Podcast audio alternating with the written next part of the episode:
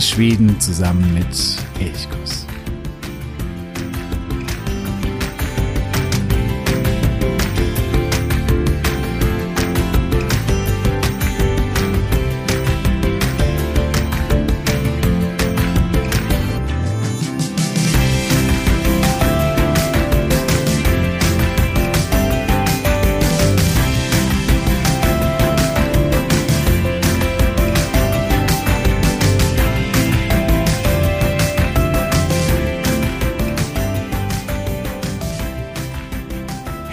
Herzlich willkommen bei Elchkurs und bei einer neuen Folge von Elchkurs, dem Podcast, um Schweden zu entdecken.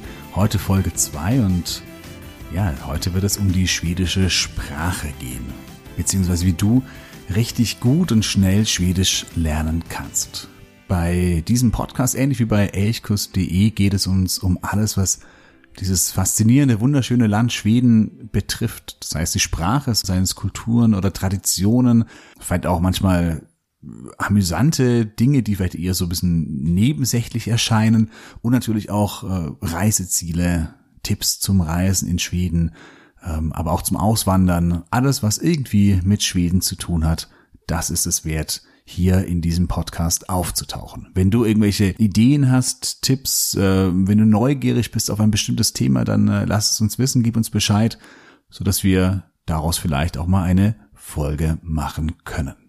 Jeder, der mehr mit Schweden zu tun hat, der nicht nur einmal nach Schweden in den, Urlaub reist, der vielleicht sogar plant, nach Schweden auszuwandern, sei es um dort zu arbeiten oder zu studieren oder vielleicht auch die Rente in Schweden zu verbringen, oder vielleicht ist ja auch ein Schwiegersohn oder eine Schwiegertochter aus Schweden in die Familie gekommen.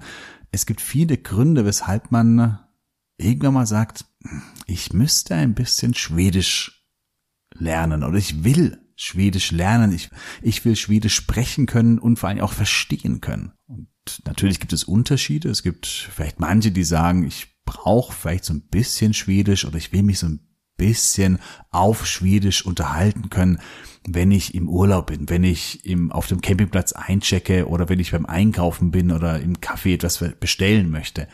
Dann reicht natürlich ein paar Brocken. Da muss man nicht fließend Schwedisch können und zur Not kann man immer auf Englisch auch umschwenken. Das ist kein Problem.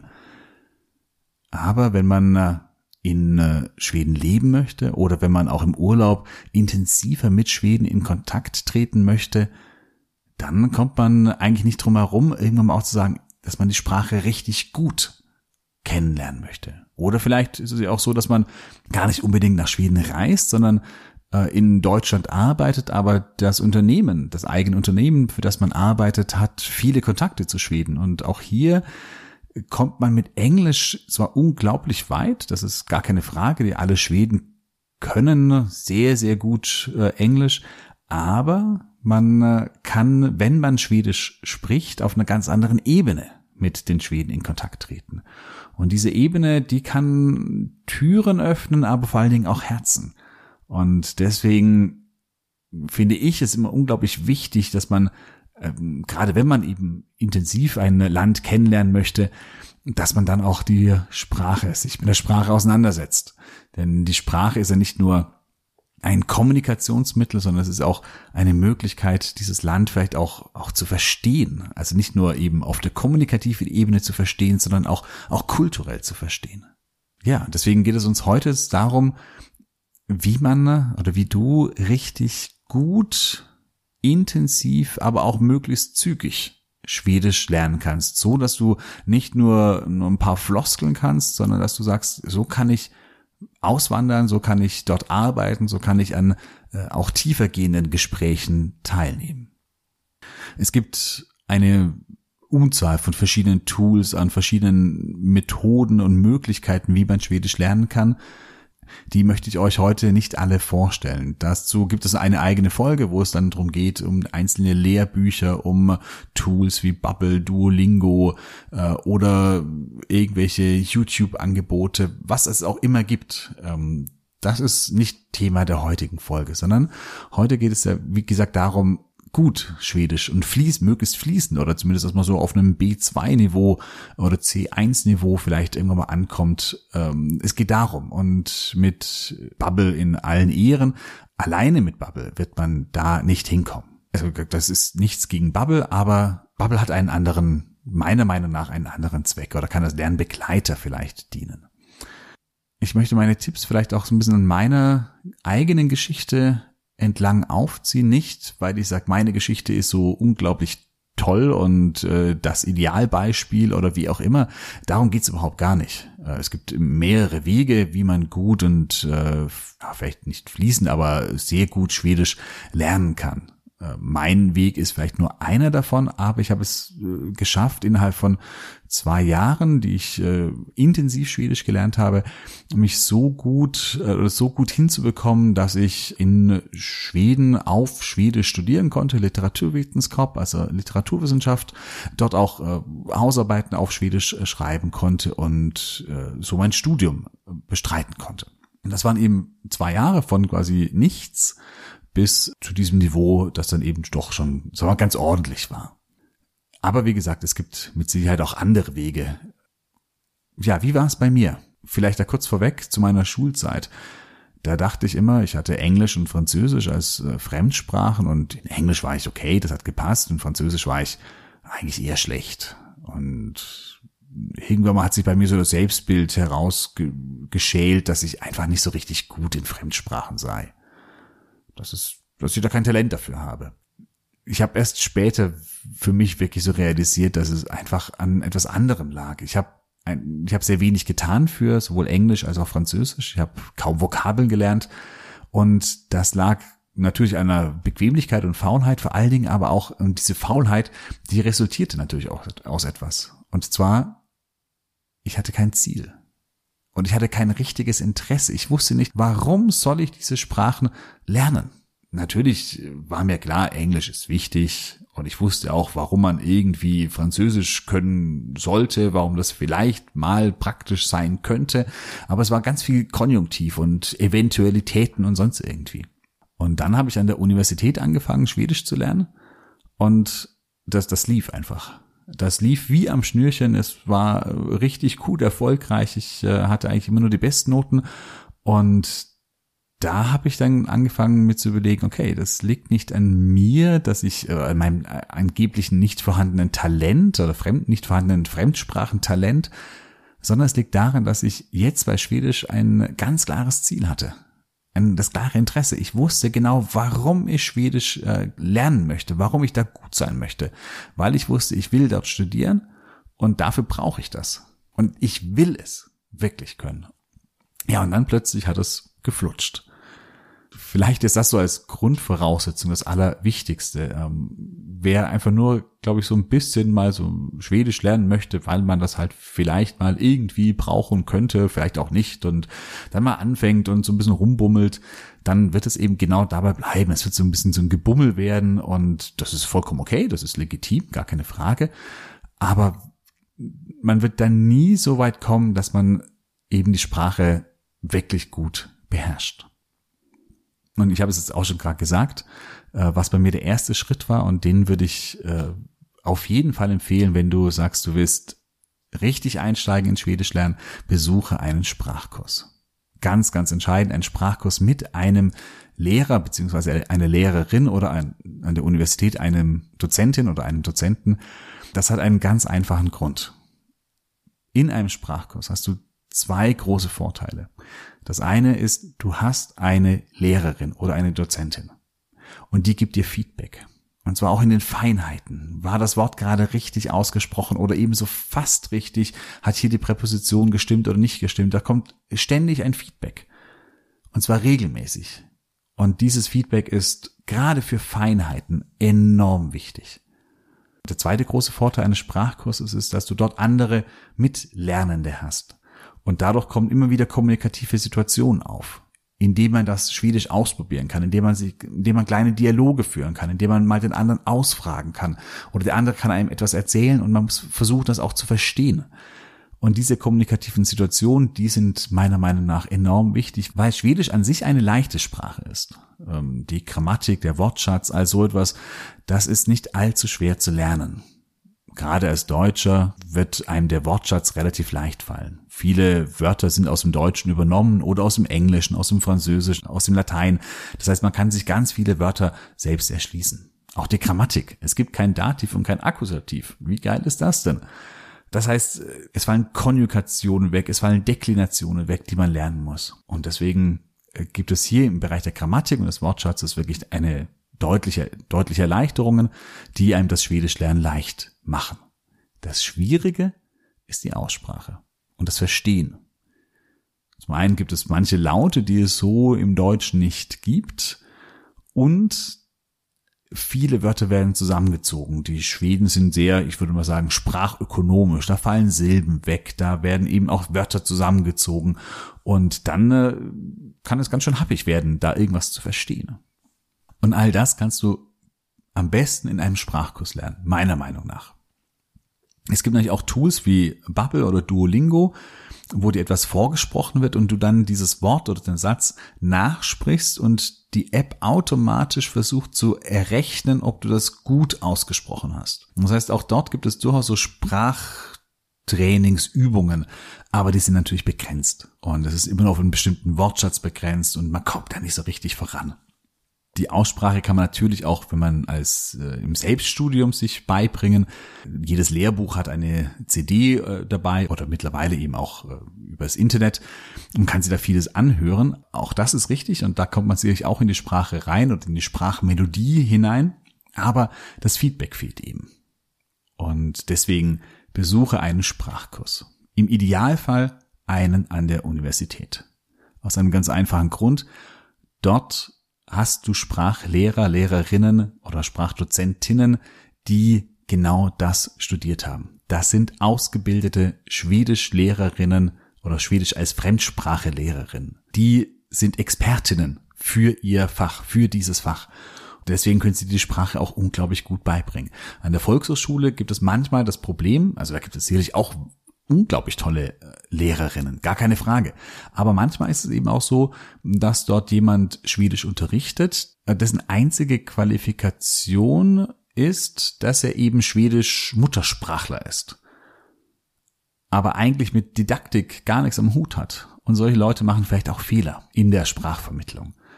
Der andere große Vorteil eines Unikurses ist es, dass dort ein gewisses Tempo vorgegeben wird. Zum einen vom Kurs an sich, da ist ein ganz klares Ziel da. Bis hierhin wird, äh, will man kommen oder das ist der Kurs, der dich auf am äh, A1, A2, B1 Niveau bringen soll. Am Ende steht die entsprechende Prüfung. Das heißt, da fängt man nicht an, irgendwie so ein bisschen rumzubummeln. Das ist ja oft an der VHS so. Da sagt man, ja, man macht es halt mal und dann schaut man, wie weit man mit dem Lehrbuch kommt und dann wird im nächsten Kurs das Lehrbuch fortgesetzt und dann wieder fortgesetzt. Und äh, da ist das Tempo bei der VHS doch deutlich langsamer und an der Uni hat man ein ordentliches Tempo. Da muss man natürlich auch was tun, das ist gar keine Frage. Da muss man seine Hausaufgaben machen, die Vokabel lernen, die Dinge auch wiederholen, Übungen äh, machen und so weiter und so fort. Das ist, äh, das wird gefordert. Aber wenn man eben schnell und effektiv die Sprache lernen will, ist das ja auch äh, wunderbar. Dann soll es ja genauso sein. Das Tempo wird mit Sicherheit auch durch die Kommilitonen vorgegeben, denn dort sind ja andere Studenten und auch die wollen, die haben, die haben ein ganz klares Ziel, die wollen vielleicht auch ein Auslandssemester in Schweden machen die wollen auch schnell lernen und deswegen ist ein höheres Tempo bei gleichzeitig hoher Qualität vorgegeben. Deswegen, wenn es geht, besuche einen Unikurs. Du musst dort ja auch nicht Student sein an der Universität, du kannst auch dich als Gaststudent eintragen, das ist eigentlich im Normalfall überhaupt gar kein Problem. Wenn du jetzt sagst, ja, schön und gut, aber bei mir in der Nähe gibt es einfach keine Universität oder es gibt vielleicht eine Uni, aber dort wird kein Schwedisch angeboten, dann ist vielleicht noch eine Alternative eine Sprachschule, die sich auf Schwedisch spezialisiert hat. Svenska Intensiv aus Hamburg ist ein solches Beispiel. Dort gibt es auch nur schwedische Muttersprachlerinnen, die dort Schwedisch vermitteln und die machen nichts anderes. Das ist ihr Job. Und deswegen sind sie sicherlich auch Expertinnen in diesem Bereich.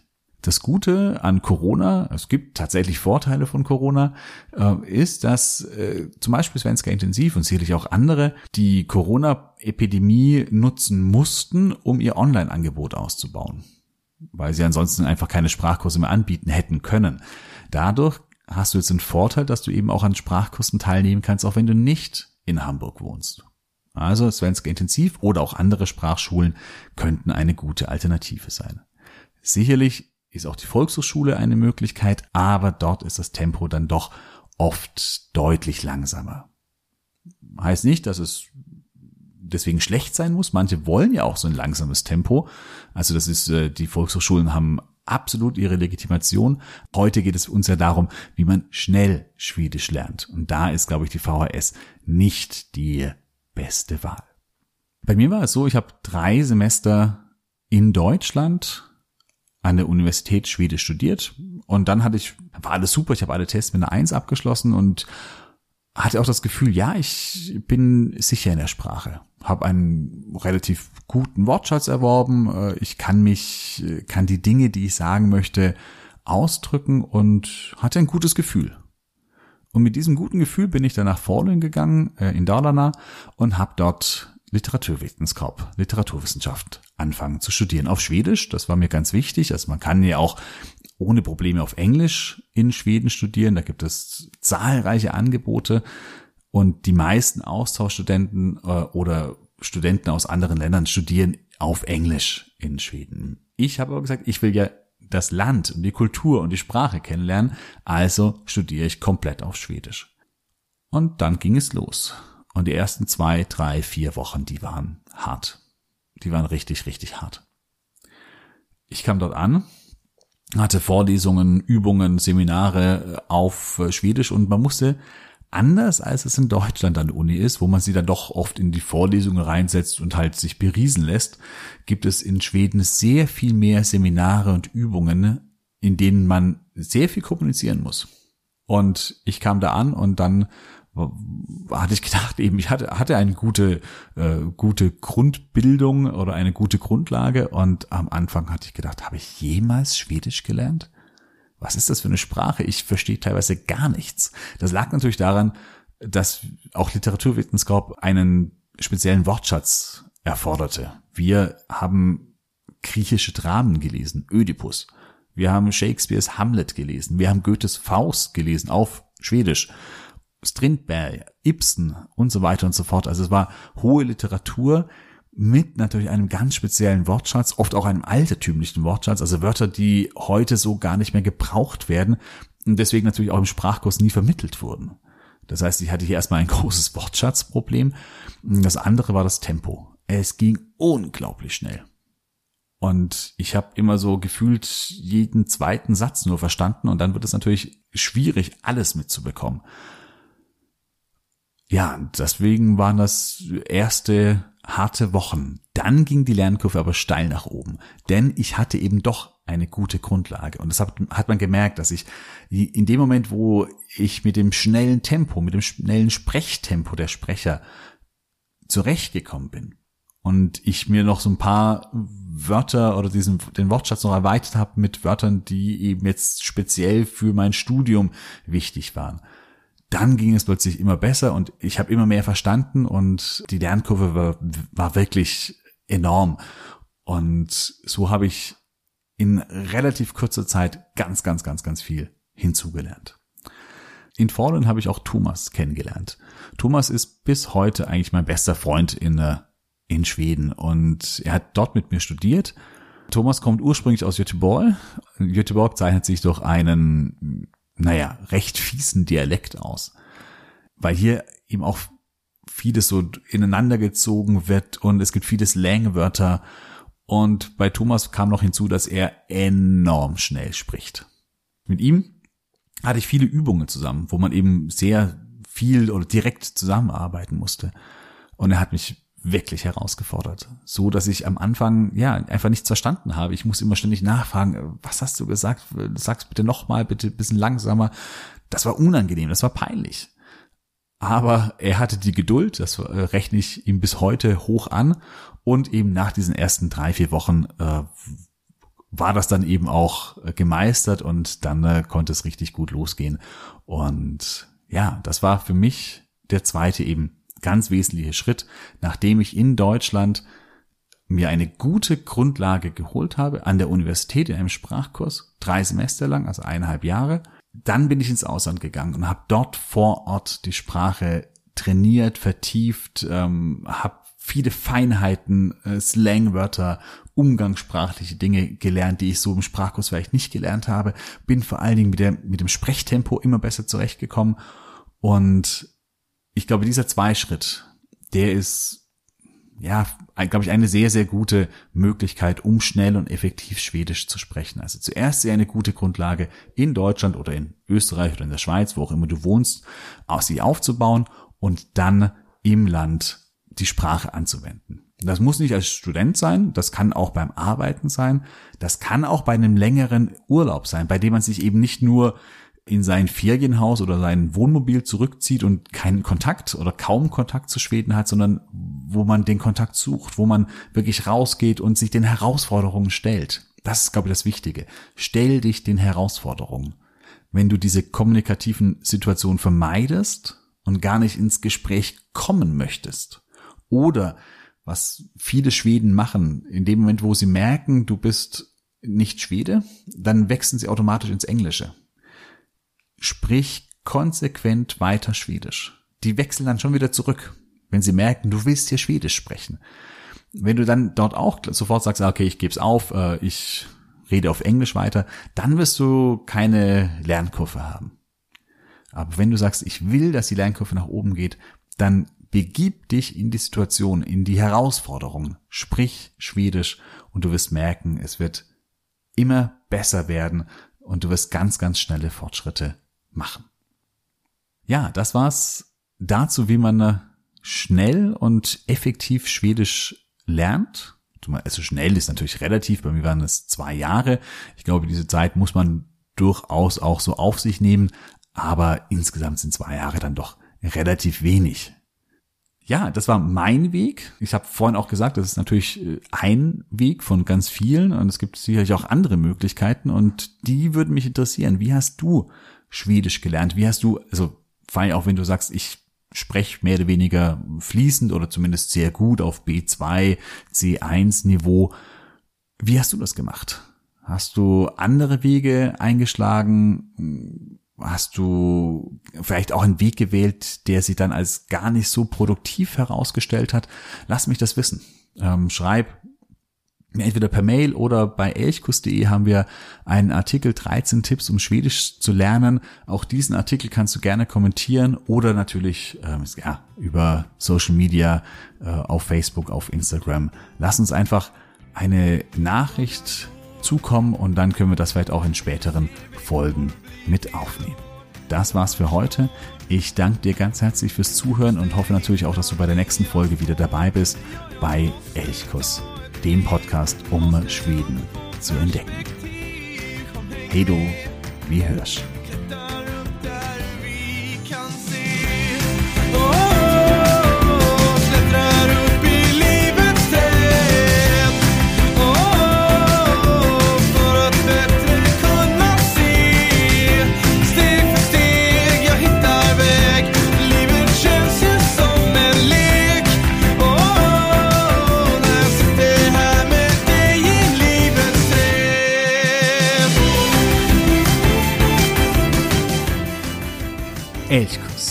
der Podcast für Schweden.